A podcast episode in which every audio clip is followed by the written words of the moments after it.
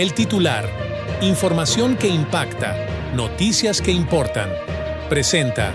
El titular Noticias Radio.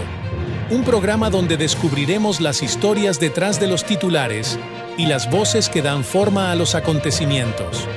Con Gisela Ramírez. Este anuncio fue elaborado por la plataforma Eleven Labs. Hola, ¿qué tal? Les damos la más cordial bienvenida. Esto es el titular Noticias Radio. Sus anfitriones, Gisela Ramírez y Gerardo Vázquez López. ¿Qué tal? Muy buenas tardes. Estaremos con ustedes los lunes, miércoles y viernes con lo más destacado que acontece en el mundo informativo. Vamos con la información más relevante. Mientras el presidente Andrés Manuel López Obrador visitó los estados del sur del país la semana pasada, Guerrero y Oaxaca, durante su estancia se registraron dos emboscadas con un saldo de 14 muertos en menos de 72 horas en el estado de Oaxaca. Los hechos más recientes ocurrieron el pasado sábado, una emboscada perpetrada en la agencia de Guadalupe Victoria del municipio de Magdalena, Jaltepec. Esto dejó un saldo de nueve personas asesinadas y cuatro más lesionados cuando las víctimas originarias de Mitlaltongo viajaban en un vehículo. Otro caso se registró en inmediaciones de San Miguel el Grande como consecuencia de un conflicto agrario ancestral con sus vecinos de Tlajiaco que derivó en el asesinato de cinco personas. La cineasta y prestigiada actriz Ángeles Cruz, hermana de uno de los habitantes asesinados, pidió la renuncia del gobernador Salomón Jara ante la falta de capacidad de su gobierno para evitar estos hechos de violencia que se habían denunciado previamente. A la sociedad civil desde la comunidad de Villa Guadalupe Victoria, municipio de San Miguel el Grande, les estamos pidiendo su ayuda para pedir justicia por nuestros muertos. El gobernador sigue mintiendo. El gobernador dice que nosotros radicalizamos nuestra postura, cuando lo único que hemos hecho es seguir trabajando en nuestras comunidades. Parece que eso es radicalizar nuestra postura. Sabemos que hay una zona de conflicto y eso se dirime en los tribunales y eso lo sabemos nosotros, pero nosotros estamos recibiendo las balas, nosotros estamos recibiendo las balas en nuestros cuerpos, en nuestras familias. Nosotros hemos puesto seis muertos. han entrado personas altamente armadas, han emboscado a nuestros compañeros. No nos diga que nosotros somos culpables, no nos venga a revictimizar. Exijo su renuncia por omiso, porque no sabe hacer su trabajo y porque sigue mintiendo a la sociedad civil. Yo se lo digo en su cara. Venga y dígamelo aquí, venga a la comunidad y dé su pésame y arrepiéntase de las cosas que ha dejado de hacer, porque usted no ha sabido llevar a los asesinos a la cárcel.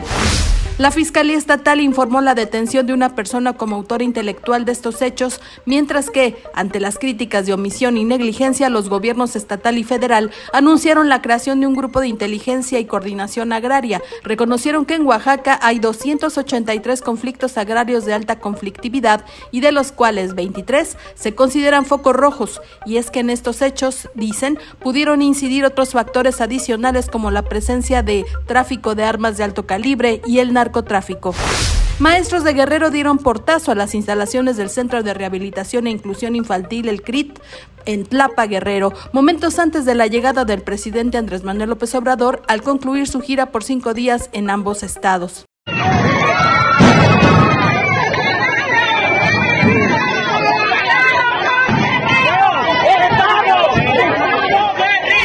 El mandatario canceló su visita al lugar por la actitud de provocación y en busca de conflicto del magisterio, señaló en sus redes sociales.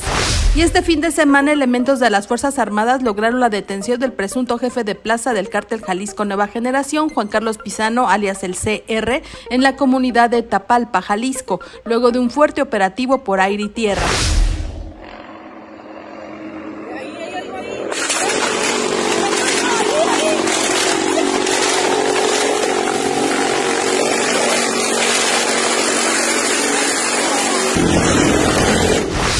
Durante diciembre se esperan bajas temperaturas en la mayor parte del país, como consecuencia de los 56 frentes fríos que se tienen pronosticados para esta temporada invernal, a sacar abrigos y bufandas. Por tercer día consecutivo fueron liberados 18 rehenes, 14 israelíes y 3 extranjeros, quienes fueron entregados al personal de la Cruz Roja. Una de las personas liberadas, Elma Abraham, de 84 años de edad, se encuentra en estado grave tras pasar 51 días secuestrada. Ya está hospitalizada en cuidados intensivos en Israel. Y el cantante Luis Miguel tuvo un percance en el escenario. En uno de sus conciertos en la Arena México este fin de semana tuvo una caída, se resbaló con agua que había en el piso. Sin embargo, luego de este percance, lo tomó con buen humor y siguió cantando en el piso acompañado por sus músicos por unos instantes con su gran sonrisa.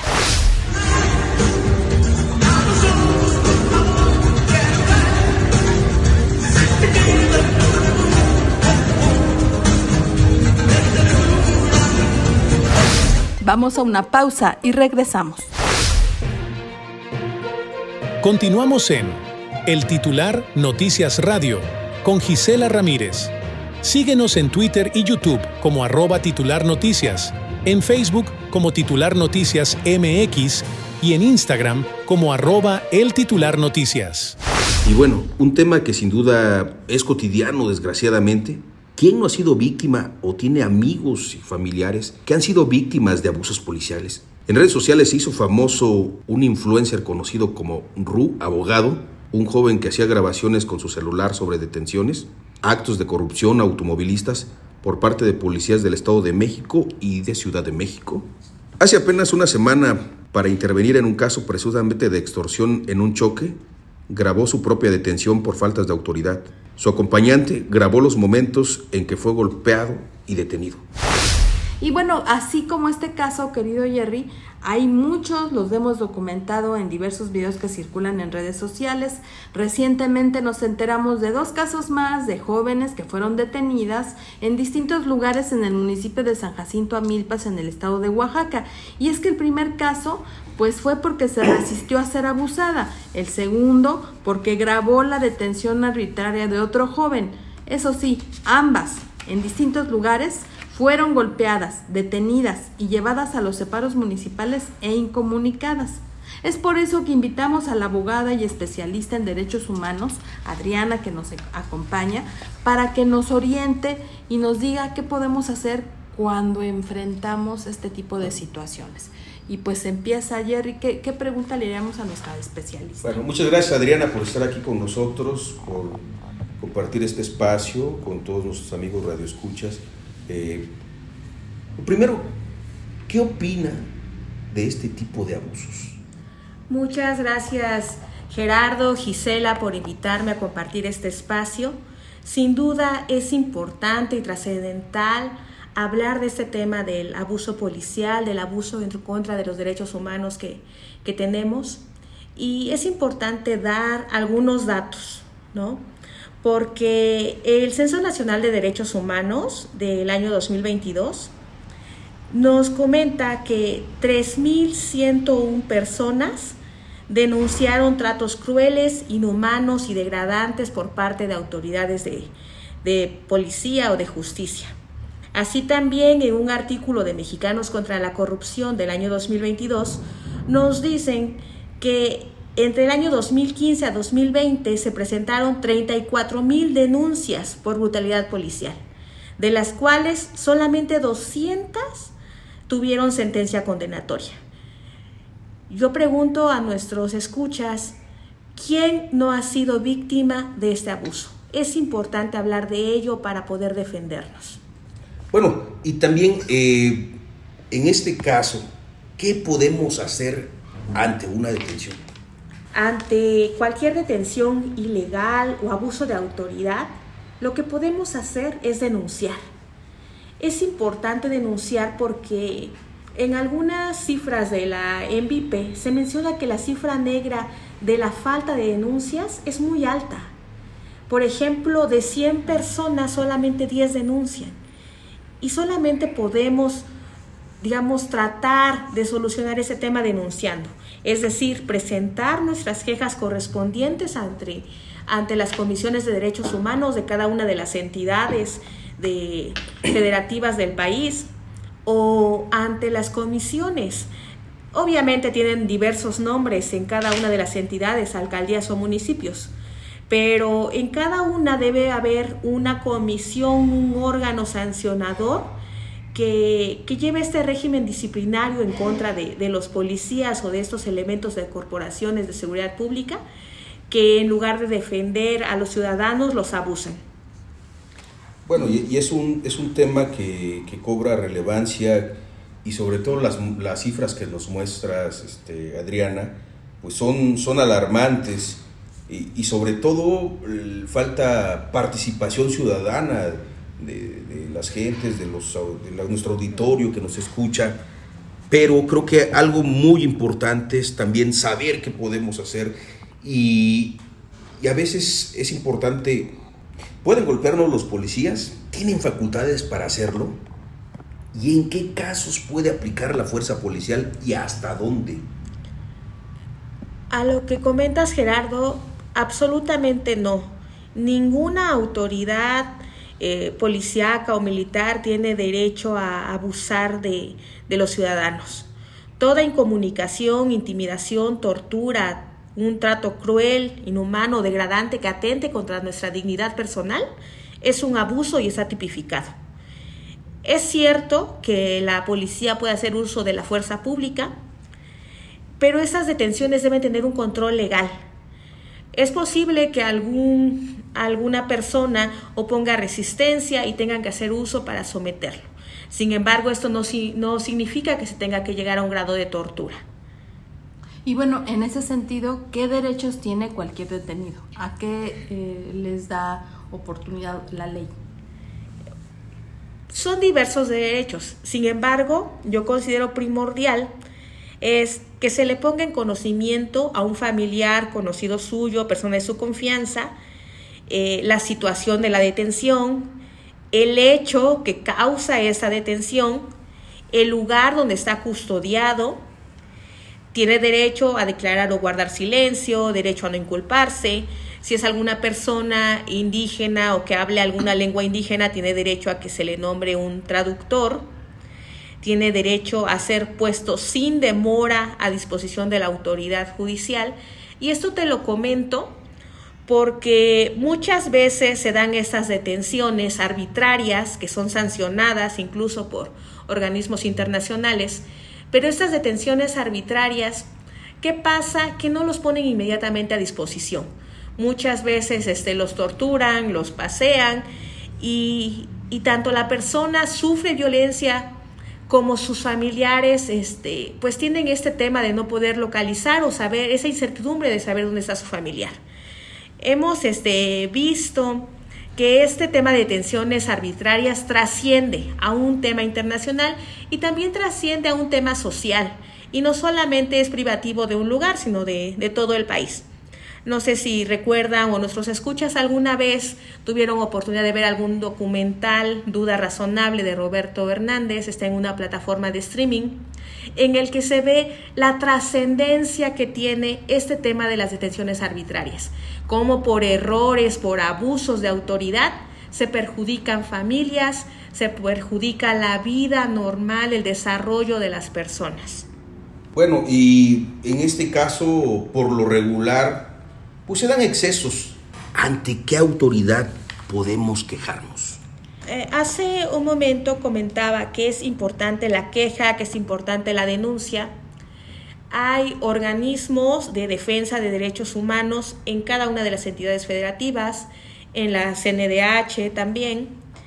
Y, y como lo comentaba, cada corporación de seguridad tiene un régimen disciplinario hay una comisión, tal vez de honor y justicia o otro nombre que tenga en, la entidad en la que radiquen, pero son esta, estos órganos quienes pueden sancionar el abuso.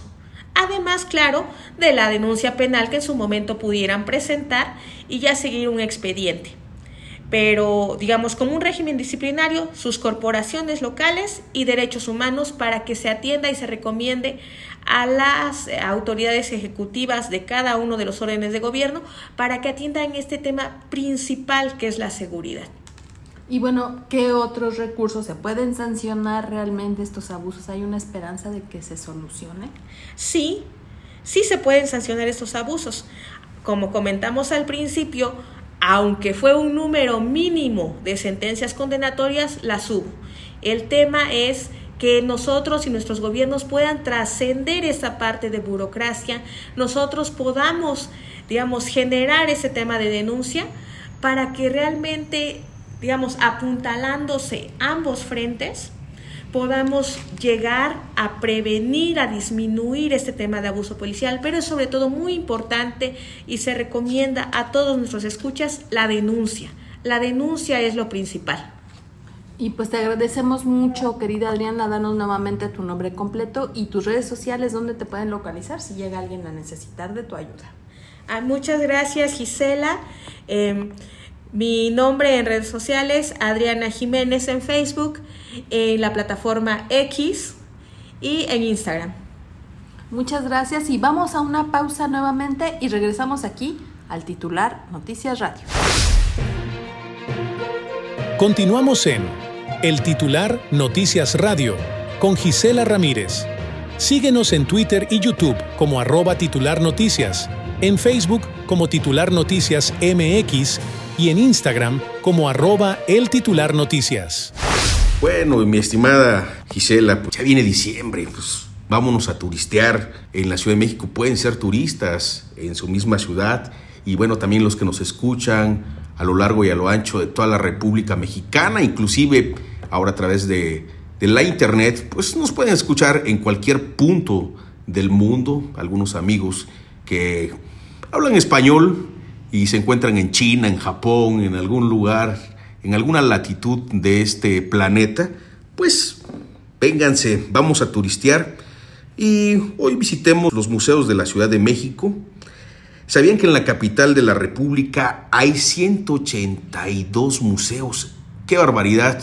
México es una ciudad que tiene mayor número de museos en el mundo y eso es verdaderamente un tesoro que solamente lo tenemos aquí en México. Vengan a vivir México y algunos de los más representativos se ubican eh, en el centro histórico, en el corazón de la ciudad capital y sin embargo en varias de sus delegaciones pueden hallarse varios tesoros que albergan colecciones de artes dignas de ser descubiertas, reconocidas y desde luego admiradas por todos ustedes. Y bueno, platiquemos de algunos porque la verdad es que 182 es una cifra importante y por cuestiones de tiempo, pues hablemos de algunos. Seguramente tú has visitado algunos, ¿no, Jerry? Sí. ¿Cuáles has ido tú? he ido algunos, sobre todo en los que se encuentran en el corazón de la ciudad. He ido al de Diego Rivera, al Museo de Cera, al Museo de Frida Kahlo, su casa. Eh, eh, Bellas Artes, que es un, pues, es, de cajón ese museo. Yo creo que por todo lo que representa, más allá de que se encuentra en el corazón de la ciudad, eh, se come muy rico allí en el centro histórico. Y pues bueno, Bellas Artes es uno de los lugares o de los museos imperdibles por tanto locales como extranjeros. Y, de verdad, en lo personal, es, es mi favorito. Y yo creo que Elegimos los de los recintos más representativos es el, el Museo del Templo Mayor ubicado en la calle Seminario 8, en el pleno centro, en el corazón, en la delegación Cuauhtémoc. El Museo Nacional de la Charrería en la calle de Isabel, eh, la Católica 108, esquina con Izazaga, seguramente usted que vive en la capital pues lo ubica perfectamente. Y si no lo vive en la capital, solamente hay que meternos a una aplicación, a Google Maps o alguna otra aplicación que nos pueda dar la ubicación y llegamos en cuestión de minutos. Y bueno, fíjate que para eh, participar en esta sección queremos darles pues más detalles a los amigos y amigas que nos escuchan y que tengan por lo menos una orientación, bueno, si ya están de visita o viven en la capital del país, bueno, que sepan cuánto pueden gastarse. A mí me parece eh, muy interesante lo que pasa en el Museo de lo Increíble, el Ripley, ese anuncio que decían, aunque usted no lo crea. Este museo está en la calle de Londres, número 4, en la colonia Juárez. El costo del boleto es de 190 pesos. Esto es porque es un museo prácticamente privado. Pero si tú lo has visitado, querido Jerry, pues hay un poquito de todo. Hay desde figuras que aparentemente te dan una, una idea de lo raro que puede ser la creatividad, de los lugares donde, de donde supuestamente provienen esas piezas y bueno, pues esa variedad te la, no solamente te la imaginas, sino que la puedes palpar realmente con todos los sentidos. Hay piezas que tienen que ver, por ejemplo, con la tribu de los jíbaros, que reducían las cabezas del, del ser humano, eh, se peleaban con, con, otros y hacían un proceso de reducción que las prácticamente las reducía a una pequeña bola de béisbol, del tamaño del béisbol, y entonces es una cabeza humana, o al menos esa es la, la, la, la información que ahí te dan, ¿no? Y, como ese, eh, fotografías del hombre más alto del mundo, el hombre con menor estatura y así por el estilo, cosas que realmente dices, sí, es increíble. No vaya que son datos, como lo dice un influencer, bastante perturbadores y bastante reveladores y creo que eso es lo importante que tanto niños, adultos y personas de la tercera edad puedan disfrutar de estos museos eh, también tenemos el Museo eh, Interactivo de Economía, el MIDE, que tiene un costo de 128 pesos, se encuentra en Tacuba 17, en el centro, en el corazón de la ciudad. El museo del que le hablaba del Palacio de Bellas Artes, en Avenida Juárez, esquina Eje Central, Lázaro Cárdenas, y bueno, tiene un costo de 85 pesos. Eh, hay inclusive grandes galerías que se presentan en ese museo, arte desde luego que se respira, que se que inspira eh, precisamente este que ahorita lo comentaba que era eh, si no es que el museo pues más sorprendente para mí por lo que se presentan inclusive obras no solamente nacionales sino internacionales. Y también podemos disfrutar de varios museos eh, en la ciudad capital que inclusive los domingos abren sus puertas totalmente gratis y creo que si nos atrevemos a ser turistas, eh, los que viven en la ciudad capital, eh, a ser turistas en su ciudad o inclusive los que viajamos a la Ciudad de México, pues no perdamos esa oportunidad de poder disfrutar del arte, de lo increíble, como hablabas acerca de este eh, museo de Ripley. Y, y así tantos, tantos museos que hay, es una gama eh, impresionante de, pues, de atractivos para que los visitantes pues, puedan disfrutar y pasar de un día ameno, eh, ya sea solos, acompañados, de un día en familia y disfrutar de estas eh, bellezas que nos da la capital del país. Y bueno, vamos a hacer una pausa nuevamente y regresamos aquí a titular Noticias Radio. Continuamos en El titular Noticias Radio con Gisela Ramírez. Síguenos en Twitter y YouTube como arroba titular noticias, en Facebook como titular noticias MX y en Instagram como arroba el titular noticias. Agradecemos que nos permita acompañarle y le invitamos a escucharnos nuevamente aquí en el titular Noticias Radio. Y bueno, Gerardo, ¿cuántos días aguantas a no bañarte? Amigos del auditorio, ¿ustedes? Pues yo creo que máximo un día y eso cuando me encuentro enfermo o que tengo gripa o, o algún resfriado, pues solamente un día, no más. Bueno, pues fíjate que más o menos igual ya se acostumbró uno a, bañarse, lavarse, asearse todos los días. Y es que fíjate que por conflictos armados y las sanciones que han impuesto en Occidente contra Rusia, todo este conflicto armado, redujo ya el uso de energía y los habitantes de países de Europa Occidental como Alemania modificaron sus hábitos de aseo personal para tratar de ahorrar energía. Y de esta manera, en una encuesta publicada por YouGov del diario Berliner Morgenpost, el 31% de las y los alemanes toman menos tiempo para darse un baño, mientras que el 57% de los encuestados comenzaron a bañarse con menos frecuencia, es decir, duchas más cortas y más frías en 2023. Bueno, en un comunicado de la empresa Meta, dueña de Facebook, Instagram y WhatsApp, han confirmado que 36 modelos de celulares que ya tendrán WhatsApp no disponible, de esto debido a las actualizaciones que van a estar en, dentro de la aplicación, no permitirán su correcto funcionamiento. Así es que estos dispositivos que les voy a mencionar solo son algunos de los que pues dejarán de funcionar, esto porque ya son modelos muy atrasados, ya muy viejitos, inclusive son ya hasta casi obsoletos. Lo que es el Tren Lite de Samsung, el Tren 2, el Ace 2, el X-Cover 2, el S3 Mini, bueno, dentro de varias marcas que hay. O sea, les pedimos que estén muy atentos todos los que nos están escuchando para que ustedes puedan pues cambiar y no tengan ningún problema de comunicación, sobre todo por este tema de las actualizaciones. Y por otra parte, un robot asistió a cirujanos en trasplantes de riñón. Y es que en Rochester, Minnesota, en Estados Unidos, cirujanos de Mayo Clinic realizaron el primer trasplante de un riñón asistido por un robot. Amigas y amigos del auditorio, ¿ustedes dejarían que un robot los, eh, los operara, les hiciera cirugía?